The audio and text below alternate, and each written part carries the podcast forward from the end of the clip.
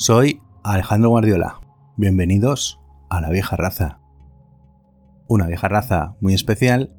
en la que volvemos a las reseñas de libros y un libro muy especial del que me estaba planteando si se podía hacer una reseña o no, ya que no se trata estrictamente de una novela.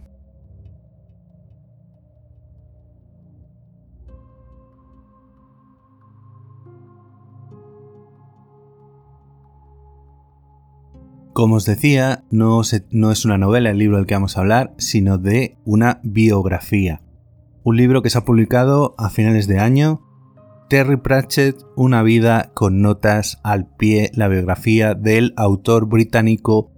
escrita por el que fue durante años su asistente personal, secretario, amigo sobre todo, yo creo ya, o sea, llega un punto del libro que te das cuenta de que prácticamente se convierte en su mejor amigo Rob Wilkins. Con una edición muy chula por una editorial que se llama My, Mes, que suele publicar libros en catalán, aunque en esta ocasión ha publicado esta biografía. Es bastante extensa, tiene como unos 560 páginas, una cosa así. Viene con dos pliegos de fotografías en color. Eh, la edición es bastante, aunque es gordita, es bastante manejable, en un color morado muy bonito, muy bien editada, aunque yo he encontrado 3, 4 ratas, una cosa así, pero bueno, eh, nada, nada que, que digas me sangran los ojos. Y bueno, nos sirve un poco para recordar la figura del añorado autor Terry Pratchett, que murió por las consecuencias derivadas de un Alzheimer bastante temprano y muy agresivo que en apenas 7-8 años pues eh, se lo llevaron al patatal. Y bueno, partiendo de la obviedad que evidentemente es un libro para todos aquellos que amaban la figura del autor Terry Pratchett, creador de las novelas de Mundo Disco, además de las novelas de eh, eh, Johnny, de Strata, de la trilogía de, los gnomos, etc. Eh, ha escrito otras cosas muy interesantes también fuera del mundo disco como Nación. Tiene, aparte, aunque es por lo que es más conocido, tiene otras muchas obras para disfrutar a poco que te guste eh, lo socarrón, la sátira, el sarcasmo que tenía eh, Terry Pratchett y mm, prácticamente pues es uno de los autores más importantes de los últimos 30 años, por lo menos desde 1980 para acá, en cuanto al género eh, que se refiere principalmente la fantasía, aunque también tenía incursiones en la ciencia ficción, como eh, la saga de La Tierra Larga, no recuerdo el autor con el que lo hacía, Stephen Briggs, eh, del que yo leí los dos primeros, el primero me gustó muchísimo, el segundo me aburrió profundamente y ya no la terminé de leer. Y ya os decía, 41 libros de Mundo Disco con sus personajes, eh, los de la Guardia, Sam Bimes, eh, Nox, el Sargento Colon, Zanahoria, Angua, eh, las Brujas de Acera Vieja, Magratajos Tiernos, eh, Tataog, los magos de la Universidad Invisible, el mago que no quiere ser mago, Rinsewin, la muerte, las sagas de que se llaman de industriales con eh, húmedo mos... ¿Cómo se llamaba en español? Húmedo... Von Mustachen en cartas en el asunto, que tienen que ver con la puesta en marcha del servicio postal, luego el que tiene que ver con la puesta en marcha del banco y la penúltima historia con la puesta en marcha del tren de la máquina de vapor, del tren a vapor en Ammorpork. Luego está Morpork, esta ciudad-estado en esta tierra plana, este mundo disco, eh, que, camina en el espacio a través de eh, cuatro elefantes que a su vez están depositados sobre Grana Twin, una tortuga gigante que viaja por el espacio interestelar. Y tenemos esta gran ciudad-estado, Ammorpork, que es un trasunto de una Nueva York y un conjunto de todas las ciudades de todas las sagas de fantasía pero por la parte mala, por la parte de la corrupción, por la parte de eh, los trapicheos, por la parte de eh, los engaños, por la parte oscura. De hecho, dicen que el río Amorpork era una especie de, de cosa poco menos hecha de alquitrán y que era tan espesa y tan contaminada que parecía que era un ser vivo, incluso. Y aunque no todas las, todas las aventuras de los personajes de Mundo Disco transcurren en Armor Pork, pues sí como es el centro de referencia de muchas de las idas y venidas de sus personajes. Creo que eh, Terry Pratchett se empezó a publicar en España por la editorial Martínez Roca. Si no es así, que me lo desmentís en los comentarios.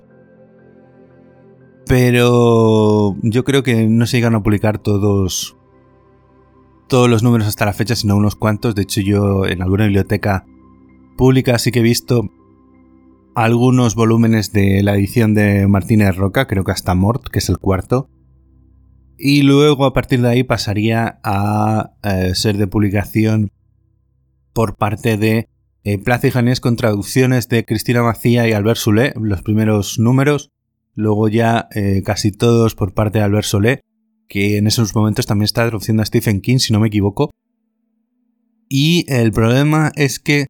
eh, no tenemos ediciones en tapa grande de esas ediciones primeras de Plaza Janés, solo estaban condenados a la edición de, bolsillo, los famosos de colores que muchos de vosotros tendréis. Cada volumen era de un color, eh, uno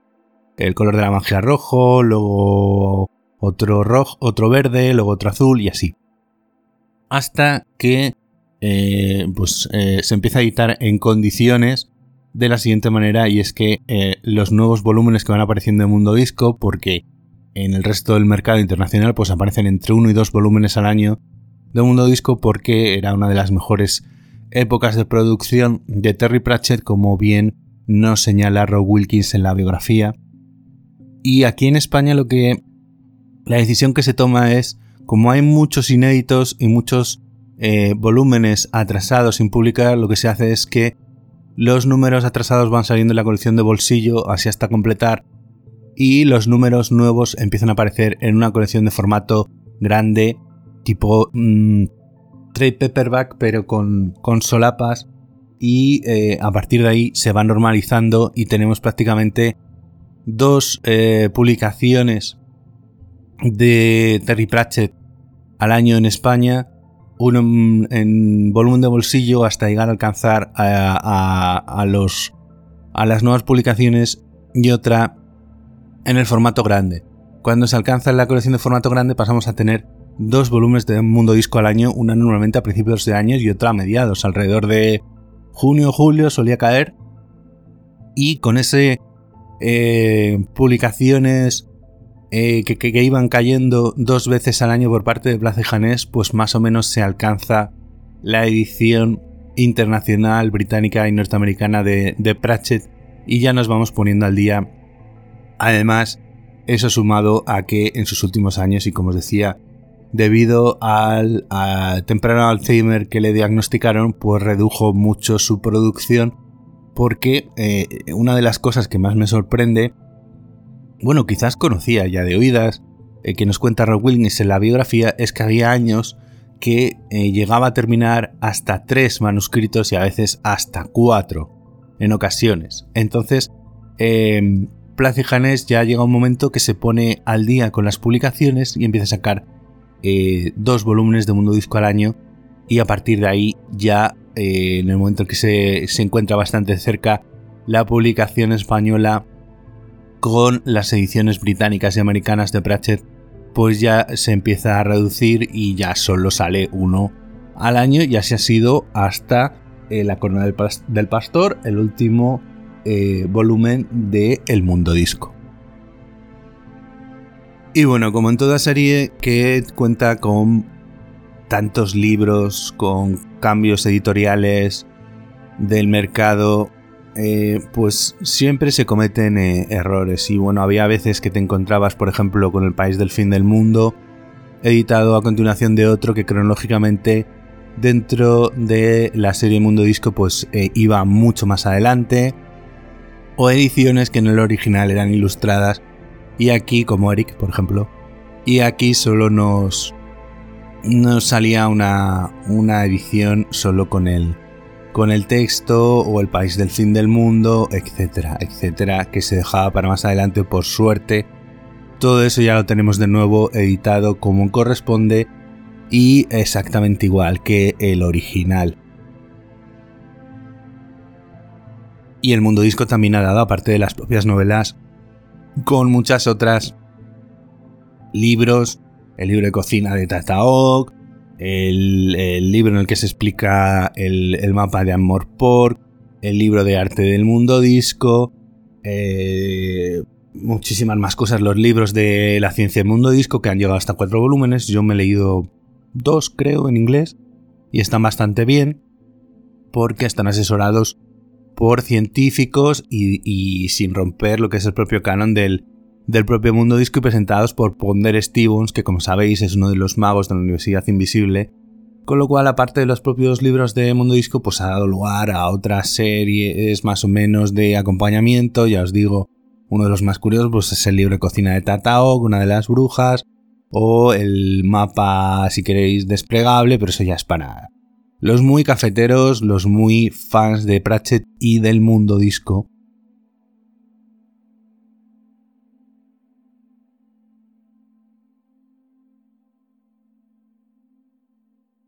Durante mucho tiempo, pues eh, en esas épocas que todavía no está regularizada la publicación de los libros de Mundo Disco, pues teníamos que recurrir o a ediciones inglesas que comprábamos en el extranjero de bolsillo, con un papel de ese malísimo, que ya sabéis que tienen todas las ediciones de los libros en inglés en bolsillo, por eso son tan baratos, que nos traíamos por allí o nos traía algún amigo o de recuerdo cuando se iba de viaje fuera, o pedirlos a través de alguna librería extranjera, tipo The Book Depository, cosas así. Eh, teniendo en cuenta que, por ejemplo, las ediciones americanas pues no llevaban la misma portada con... Em, ¿Cómo se llamaba? Eh, Paul Kirby. No, Josh Kirby, que era el primer ilustrador y que luego dio paso a Josh Kirby por su eh, fallecimiento. Eh, entonces, a veces eso también cambiaba. La verdad es que las ediciones españolas llevan el, ilustrador original en todas ellas, creo recordar. Vamos a ver qué tengo por aquí. El último héroe. Sí, eh, cuando muere Josh Kirby pasa a ser ilustrado por Paul Kirby. De hecho, al principio las portadas de, de Josh Kirby se criticaban un poquito. Y luego pasa a Paul Kirby que tiene otro tipo de estilo que yo creo que es que le queda, le queda mejor. El estilo del primer ilustrador era un poco más abigarrado, más, no sé, más recargado. Y la verdad es que han encontrado al, a, quien le siga con para dibujar los personajes del mundo disco perfecto. Aquí tengo el último héroe. La verdad es que en inglés la edición en española es mucho más chula porque es en un formato mucho más grande. Yo tengo aquí, mi hermano me regaló la edición del último héroe en inglés, que la verdad es que está muy chula. Pero la edición que sacaron en español era mucho más bonita porque era el doble de grande que el original.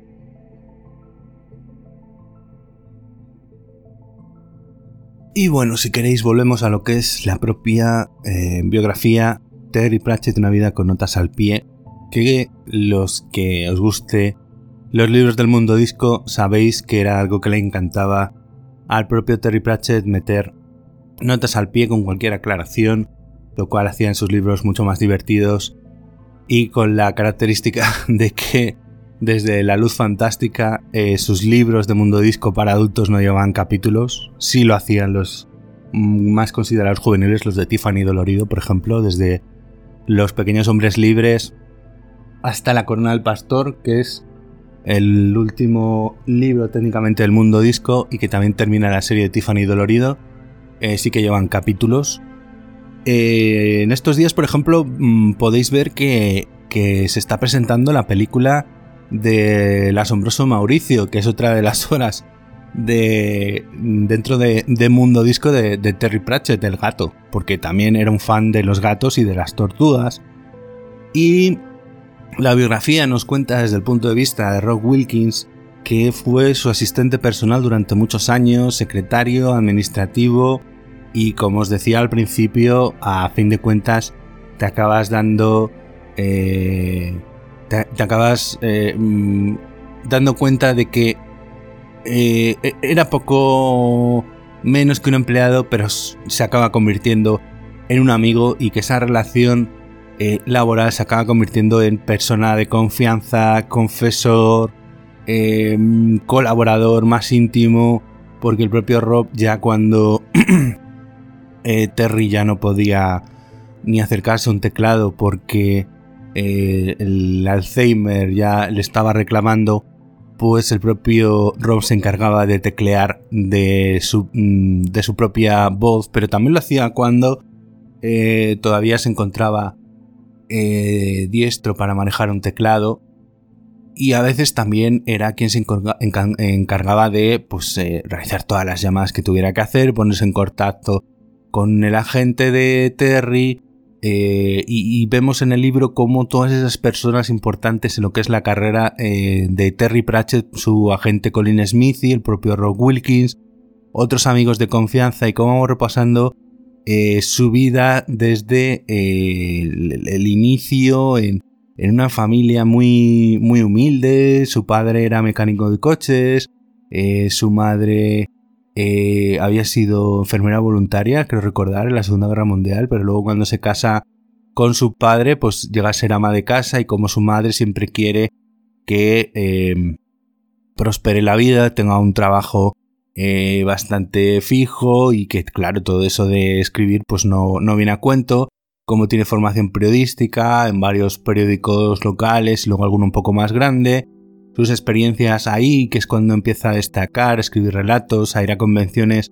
con un amigo suyo del alma que lo sigue siendo al final de su vida también, como va conociendo gente, otros autores, eh, anécdotas divertidas, una con Arthur C. Clarke en un, en un baño. Eh, la verdad es que está repleto de historias, de anécdotas que os van a ayudar a conocer mucho mejor al personaje, eh, cómo era el eterno gruñón en uno de, un prólogo de mm, una serie de ensayos que le hace Neil Gaiman,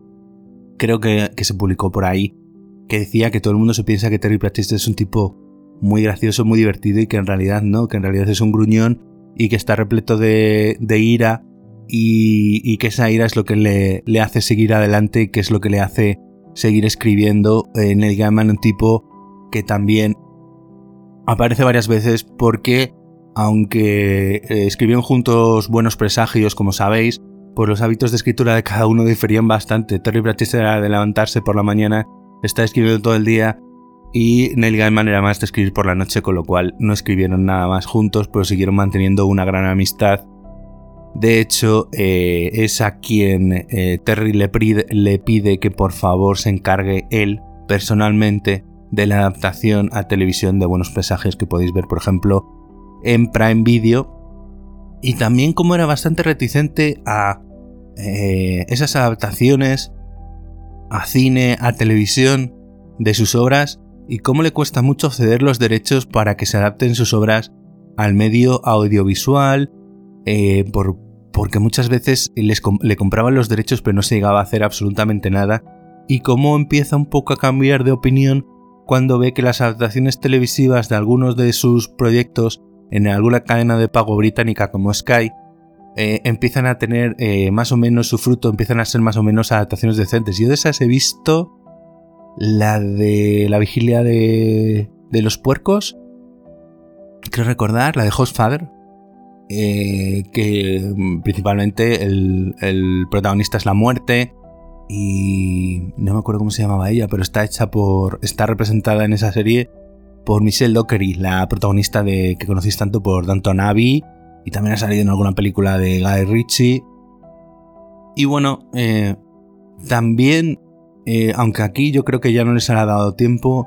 mm, creo que hubo una polémica con la adaptación de la serie de,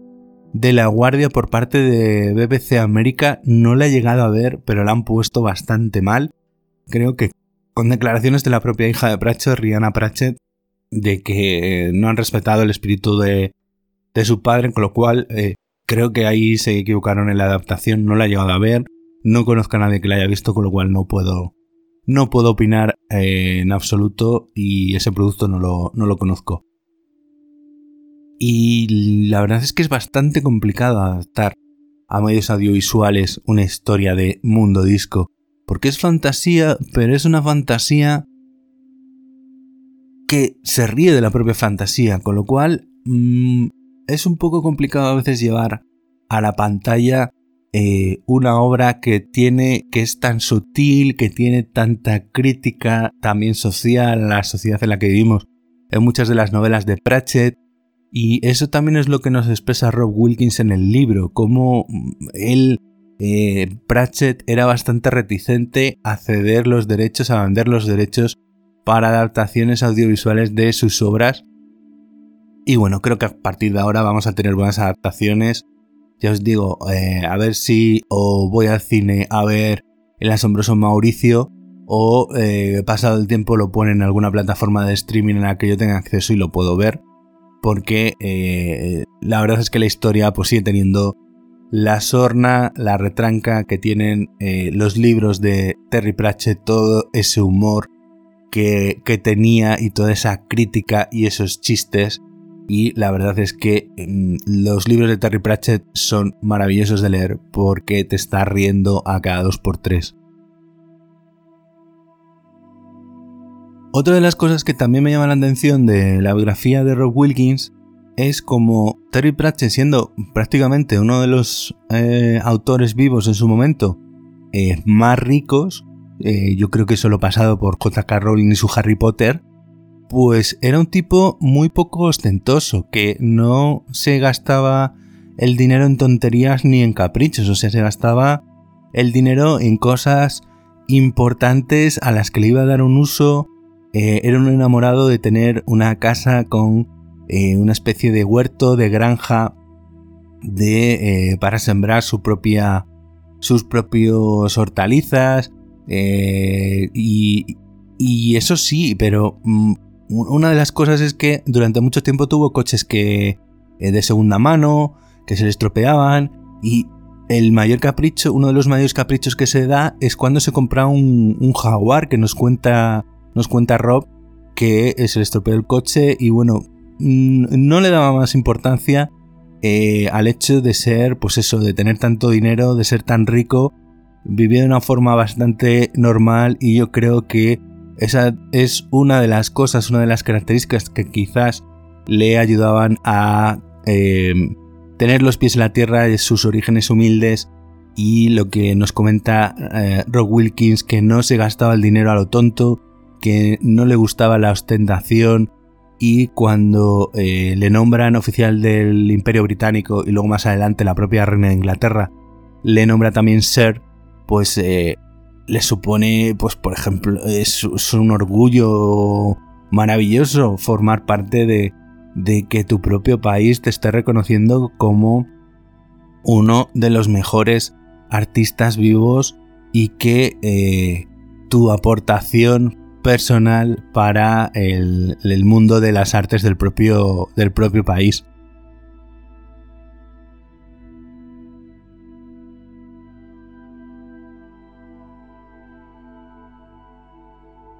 La parte más interesante quizás es eh, los inicios eh, literarios del propio Terry, cómo vemos cómo va escribiendo relatos, mandándolos a revistas, le publican, le van pagando por publicación, lo van llevando a conferencias, empieza a hacerse un, poco un, hueco en el mundillo, empieza a escribir novelas, a buscar a una gente para que le publiquen. Los tratos que acaba teniendo eh, con, las editoriales para que acaben publicando, cómo empiezan a tener un poco de repercusión sus primeras novelas cuando todavía tenía que compaginar el hecho de eh, escribir con sus trabajos Magel, por así decirlo, y cabe recordar que trabajó en prensa para el, servicio que más o menos llevaba la energía eh, nuclear en un lugar en, el Reino Unido, eh, cómo eh, llega un momento que se plantea el decir, tengo un trabajo fijo, tengo un trabajo bien pagado, tengo un trabajo en el que puedo hacer carrera que me está pagando la hipoteca, que, eh, bueno, tengo una hija que en su momento querrá ir a la universidad, tengo una mujer que mantener, pero yo a lo que quiero dedicarme es a escribir libros y la, cómo es esa decisión de dejar ese trabajo fijo, bien pagado, eh, que, con el que puede tener la vida resuelta cuando el, el oficio de, de, escritor quizás no sea a primeras algo tan estable como lo que tenía, cómo toma esa decisión. Y luego ya más adelante como empiezan a venir los diferentes éxitos tanto del mundo disco como de sus otras eh, novelas. Para mí una de las cosas también más interesantes es cómo eh, empieza cómo empieza a tener éxito en Estados Unidos cuando sus primeros libros realmente no se vendían tanto en Estados Unidos. Y eso es, una, eso es una de las cosas también más interesantes, por ejemplo. Y la última parte del libro, pues ya empieza a ser un poquito más triste desde el momento en el que eh, le diagnostican este tipo de Alzheimer tan agresivo y tan temprano, con 58 o 59 años, y como poco a poco esa degradación eh, le va mermando, eh, acaba teniendo bastantes distracciones, confusiones. Esa parte del libro realmente es bastante dura, te saca alguna lagrimita te llena de eh, sentimiento porque empiezas a ver cómo ahí tu autor favorito él estaba luchando con eh, la enfermedad, estaba luchando por intentar seguir con su vida, con intentar terminar libros y ya llegó un momento en el que el propio Rob, como ya os digo, para mí mm, ya no era solo su secretario, su eh, chico para todo, su asistente personal, sino que era su amigo y prácticamente su cuidador en muchos momentos y forjan. Una de las cosas más interesantes del libro es ver cómo forja ese, ese lazo con, con Rob y que ya os decía antes cómo pasa de ser su empleado a ser prácticamente su mejor amigo, porque ese es quien le aconseja y empieza a decirle, eh, mira Terry, ya no podemos llevar el ritmo de vida que teníamos antes, tenemos que empezar a plantearnos eh, qué libros queremos terminar, eh, qué es lo que quieres hacer, eh, y todo este tipo de todo este tipo de, cosas, es decir, ponernos una fecha de caducidad para trabajos que antes quizás no nos estábamos poniendo, reducir apariciones públicas, eh, reducir, porque eh, una cosa muy típica del mundo anglosajón es que los autores en las presentaciones leen fragmentos de sus libros, pues eso también lo tiene que limitar, presentaciones, firmas de libros, tiene que llegar a un momento de decir que el autor, aunque va a aparecer, va a estar allí no a firmar ningún libro porque físicamente el pobre era imposible, ya no podía sostener eh, una pluma para firmar sus libros. Y bueno, esta parte es la, más sentimental hasta la muerte de Terry, pero creo que es un buen legado, que es una buena forma de recordarlo, que desde alguien que fue completamente cercano a él, la edición es muy bonita, creo que anda por 26.50, creo recordar, os dije en el, en el book haul que hice de libros de diciembre y de enero y desde luego a poco que os gustarán los libros de Mundo Disco, a propio que disfrutaréis o echaréis alguna sonrisa con el autor, con Terry Pratchett, este libro está más que recomendado. Yo diría que es completamente indispensable. Muchas gracias a Maimes por traérnoslo, eh, a Manu Viciano por traducirlo eh, que también tradujo bastantes libros de, Mundo Disco, y en esa época de sequía, cuando no teníamos libros de Mundo Disco, el propio Manu tradujo por su cuenta y colgó en internet algunas traducciones que fueron lo que nos sirvieron a muchos de los aficionados hasta que se editaron esos libros oficialmente, así que también muchas gracias por eso a Manu. Muchas gracias a Maimes por traernos este libro de eh, Terry Pratchett, Una vida con notas al pie un libro, una biografía que no deberíais perderos. Nos vamos a ver en otra reseña, en otro análisis de contenido, de series, de televisión, de película, de muchas otras cosas. Soy Alejandro Guardiola y esto es La vieja raza. Muy buenas noches.